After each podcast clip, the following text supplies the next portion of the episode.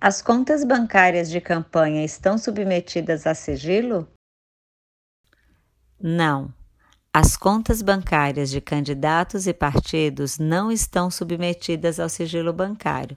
Essas contas são públicas e demonstram toda a movimentação financeira ocorrida referente às doações recebidas e aos gastos efetuados. Por meio dos extratos dessas contas que se comprova a movimentação de recursos ocorrida.